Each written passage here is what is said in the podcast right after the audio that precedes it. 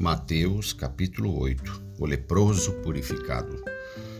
E descendo ele do monte, seguiu uma grande multidão.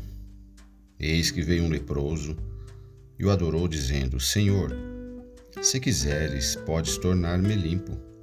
E Jesus, estendendo a mão, tocou, dizendo: Quero ser limpo. E logo ficou purificado da lepra.